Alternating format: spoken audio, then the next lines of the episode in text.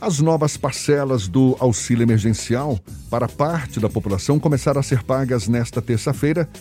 Dinheiro que está sendo pago, por exemplo, a trabalhadores autônomos, também aos informais. O valor mínimo é de 150 reais, o máximo chega a 375 reais. Levando em conta a realidade do nosso país, esses valores conseguem suprir a necessidade de quem está desempregado, sem outra fonte de renda? Certamente que não, a gente sabe. E nesse caso, o que fazer com esse dinheiro? De que forma gastá-lo da melhor forma possível, né? É o que a gente procura saber agora, conversando com o PhD em Educação Financeira, o educador e terapeuta financeiro Reinaldo Domingos, nosso convidado aqui no Issa Bahia.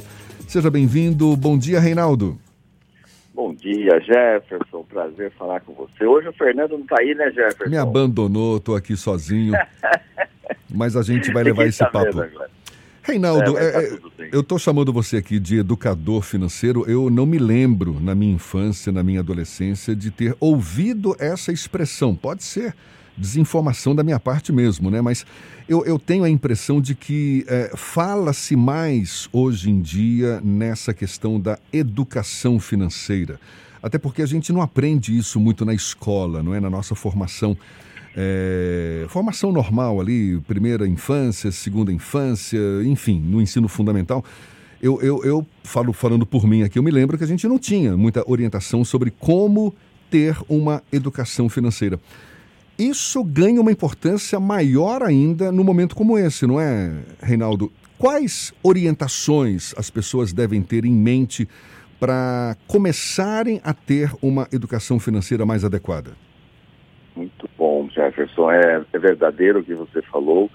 Ela vem dos últimos 10 anos para cá. Eu me lembro, em 2008, quando eu abri a SOP Educação Financeira, era algo totalmente desconhecido e é um trabalho muito focado, é uma ciência focada ao comportamento e não às finanças propriamente ditas. É o comportamento das finanças significa como eu lido com situações de recursos financeiros recorrentes, que é aquele que nós ganhamos, aquele que a criança ganha para poder comprar bala, sorvete de chocolate, como também agora do auxílio emergencial, que é um dinheiro extra, que teoricamente não estaria dentro de uma projeção natural.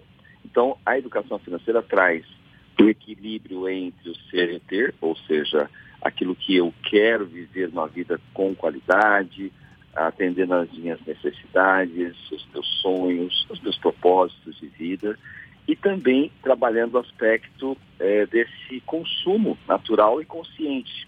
Na verdade, dinheiro é meio, não é fim. Dívidas são meios, também não é fim. Então, na verdade, nós temos aí, às vezes as pessoas falam tão mal de dívida, mas a dívida é dinheiro.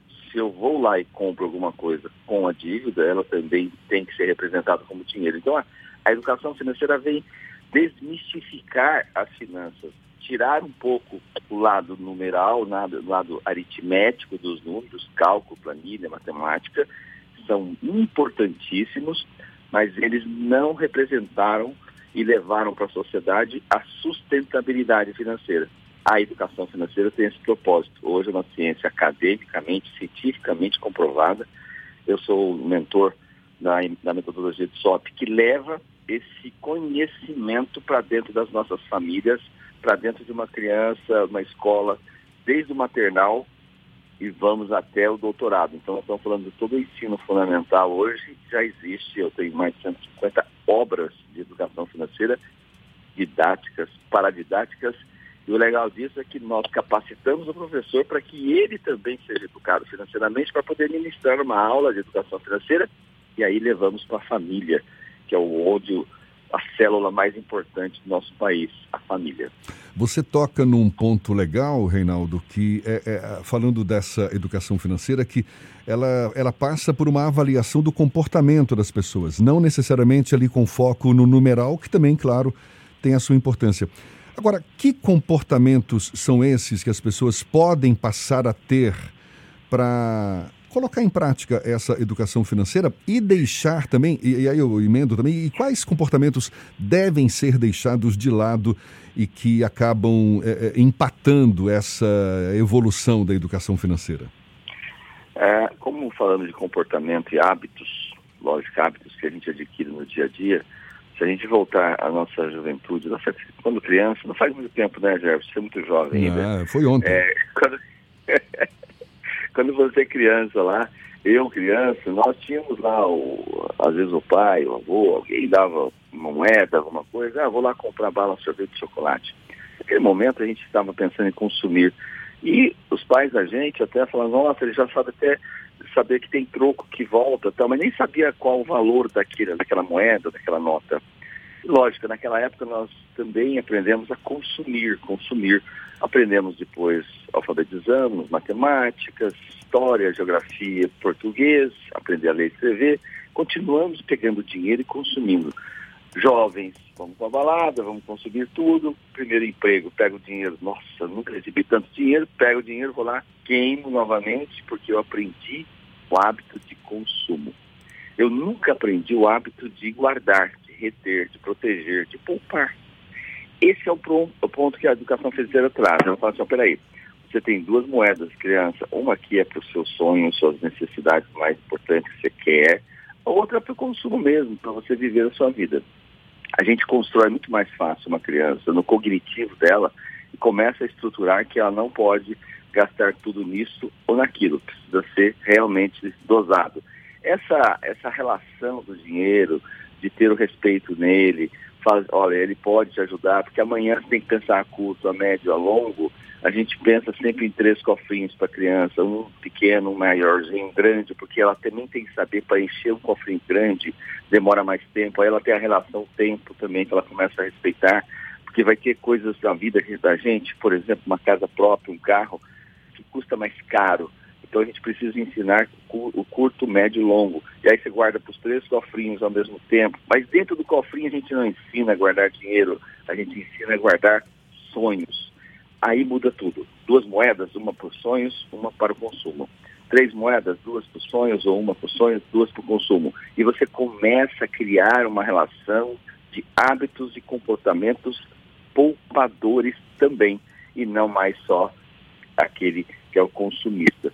Por isso nós temos um país extremamente consumista, um país capitalista, um país que a inflação está galopante, mas ela é ocultada, ela não é verdadeira, aquela que é declarada, 4,5%, nós tivemos quase 30% em média de todos os aumentos de todos os produtos e serviços no ano de 2020. E se você voltar cinco anos nós perdemos o poder aquisitivo de 80%, então nós comprávamos com 100 reais uma quantidade há cinco anos atrás no mercado, hoje você vai e compra 20% só daquilo que você vai levar de produtos. Isso significa o quê? Perda do poder aquisitivo. Onde a gente entra? A gente entra no comportamento. Eu preciso olhar também para dentro da minha casa, e aí tem tudo a ver com o nosso tema de hoje, que é o que fazer com o dinheiro que nós vamos receber do emergencial. Olha, Exatamente. Se eu tenho hábito, de, se eu tenho hábito Jefferson. E no caso aí, esse dinheiro emergencial, esse auxílio emergencial, um valor muito uhum. pequeno, né, Reinaldo? Quem, quem por, a gente sabe que muita gente está tá sentindo no bolso aí esses impactos claro. da, da pandemia. E, e, por exemplo, quem vai receber esses 150 reais, que é o valor mínimo uhum. desse novo auxílio emergencial? Às vezes é a única fonte de renda. O que fazer? Então, o que fazer com esses 150 reais? Vamos, vamos, vamos usar um pouco uh, uh, uma, uma, analogia, porque fica mais fácil para o nosso ouvinte. Se a gente está num deserto e a gente tem que atravessar esse deserto, e a gente está no meio dele sem nenhuma água, sem nada mais. Aí de repente você pega um quarto de copo d'água naquele momento. Puxa vida, é muito pouco. Mas aquele meio copo d'água, vamos por assim, ele pode me levar até o final desse deserto e eu passar por essa fase. Eu vou ter que dosar pingo a pingo esta água. Então eu preciso olhar para esses 150 reais com outro olhar, não um olhar de pouco. A palavra é, é, que a gente emana, que a gente fala, Jefferson, ela ecoa. Se eu falar assim, eu ganho pouco, tudo na minha vida vai ser pouco. Olha, eu se eu falar que vai ter uma emergência amanhã, vai acontecer uma emergência amanhã. Então, assim, eu, o que eu já coloco aqui para os nossos ouvintes, boa tarde, é que nós precisamos mudar o jeito de falar, o jeito de pensar, o jeito de agir. 150 reais, ele é muito melhor do que nada. Já começa por aí, a gente precisa fazer essa reflexão. É óbvio que isso não resolve na minha totalidade os meus problemas, mas também, de outro lado, é um valor que chegou para você, está nas suas mãos. A gente precisa fazer dele um uso mais consciente. O que, que é isso? Em primeiro lugar, abençoar esses 150 reais e não falar que é pouco, que é, não vai dar. Tem que dar, porque é o único que eu tenho. E aí eu vou ter que sair fazendo o quê? Uma análise dentro da minha própria família. Sabe? A família já tem um pouco mais, que é 375 e tal. Mas vamos pensar que eu tenho uma família e eu vou receber aí a média 250 reais que os brasileiros vão receber desse auxílio emergencial, uma média já amostrada é, na, na, parte econômica. Então você vai pegar o que, que você tem, como, como, você está hoje. Você está no meio do deserto, você não iniciou ainda o começar do deserto, ou você já está no final e já vai começar, ou você já tem uma reserva ou não. Eu estou endividado, estou super endividado, ou estou já o investidor, eu estou uma pessoa que tem uma reserva, eu saí da empresa, tenho uma boa reserva da indenização. Como eu estou, qual a minha família, como ela está? O primeiro passo é onde estou, quer dizer, que lugar que eu estou. Se eu estiver numa situação de muito, muito agravada, vamos pegar, vamos pegar a pior situação, não tenho reserva nenhuma financeira, estou desempregado e esse dinheiro chegou. Eu vou ter que fazer dele muito. E aí eu vou ter que sentar com a família, e uma das coisas muito importantes nesse momento, a gente vai ter que mudar os hábitos. O hábito de consumo é. precisa ser revisto. Você está tocando Esse de é novo é num ponto muito legal. É, a gente está conversando aqui com Reinaldo Domingos, que é PhD em Educação Financeira, educador, terapeuta financeiro também. Pela tua experiência, Reinaldo, qual é a maior dificuldade das pessoas ao lidar com essa questão? Porque você toca no, no, no ponto da, da mudança de hábito, de rever os comportamentos que a gente tem em relação ao dinheiro. Esse seria o ponto mais nefral, nevrálgico, assim, ou seja, aquele mais é, é, é delicado para ser.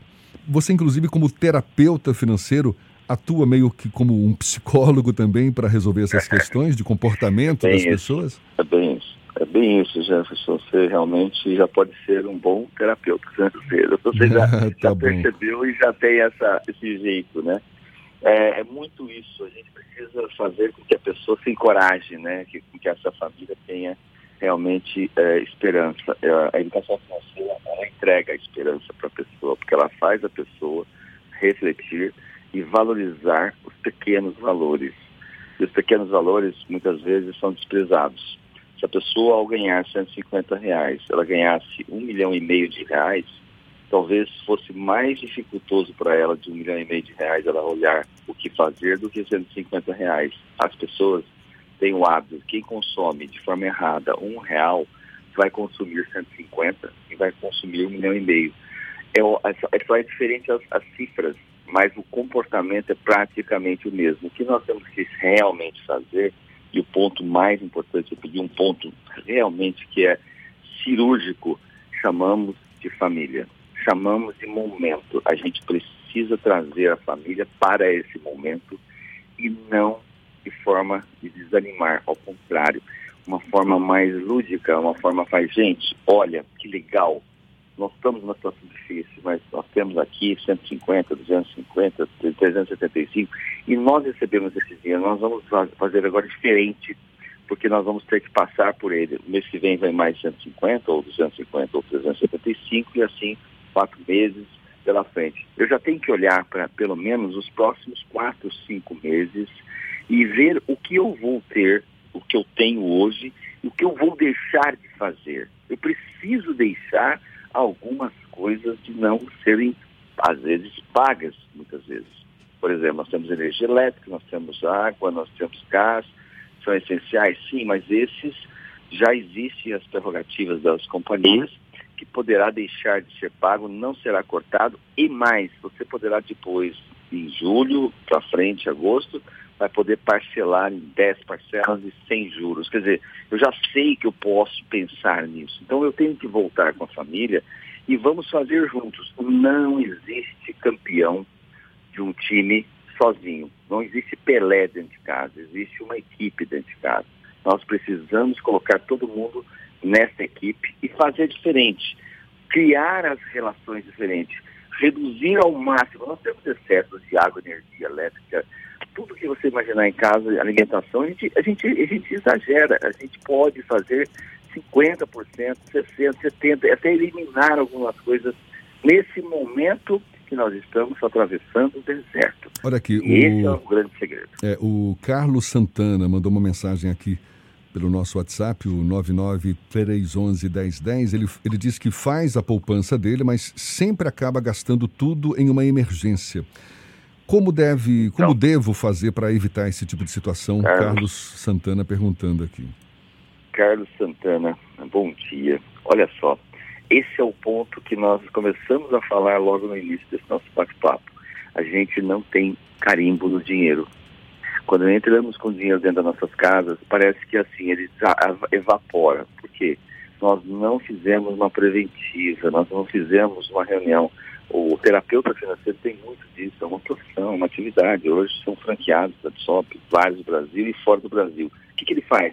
Traz a família e vamos, vamos olhar o que, que nós estamos fazendo com cada centavo do nosso dinheiro. É muito provável que esse recurso financeiro já esteja sendo minado para vários outros canais, é igual uma caixa d'água que entra só água lá em cima e hora que sai, sai para vários lugares.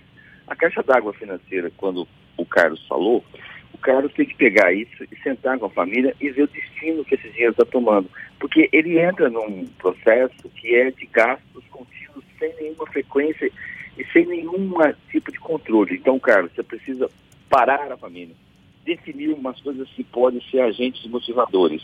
Os sonhos, os desejos dos filhos, por exemplo. O que, que meu filho quer? Você vai falar assim, peraí, em momentos de crise, você vai falar de sonho.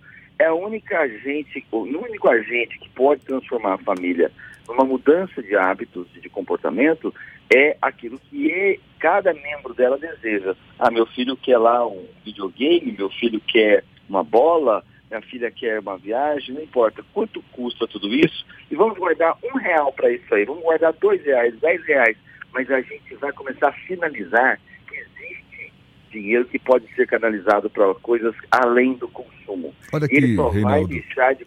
Oi? Né, é, chegou mais uma pergunta aqui, deixa eu logo emendar. A, a Cláudia Nicoletti, ela diz, olha aí, mais uma vez a questão do comportamento, né? Ela diz que tem um bom planejamento, mas não consegue colocar nada em prática. Qual a melhor forma de resolver isso? Passa pela mudança de comportamento, né? Claro, Cláudia, mas é, sabe por que você não consegue, Cláudia, bom dia? É simples, é porque, na verdade, é, a gente não conseguiu parar na nossa vida. Nós no automático, Cláudia. Enquanto a gente estiver ganhando e gastando, nós somos pagadores de contas. Nós precisamos ser realizadores de sonhos. A mudança está no comportamento claro e principalmente do agente motivador. Aí eu pergunto, Cláudia, é, do que você, você provavelmente não consegue represar o dinheiro e quando represa vai lá e gasta. É igual a criança. Tem um cofrinho, você coloca dinheiro lá dentro e ela entende que aquilo é dinheiro, no dia seguinte ou dois dias depois, ela vai lá e tira todo o dinheiro e gasta de novo.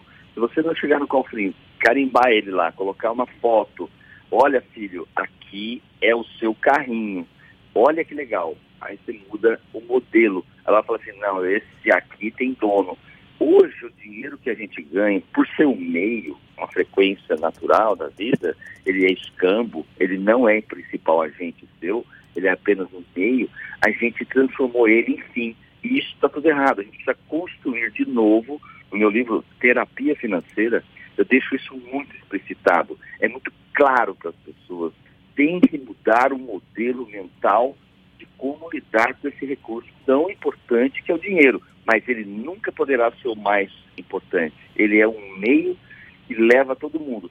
Cláudia, o Carlos, precisamos fazer uma mudança do modelo mental de casa. É um processo, é um processo que é gostoso depois que começa, mas duro para começar. Mas se você entrar com o modelo, vamos fazer uma reunião amanhã para resolver e vamos realizar todos os sonhos de todo mundo nessa casa aqui.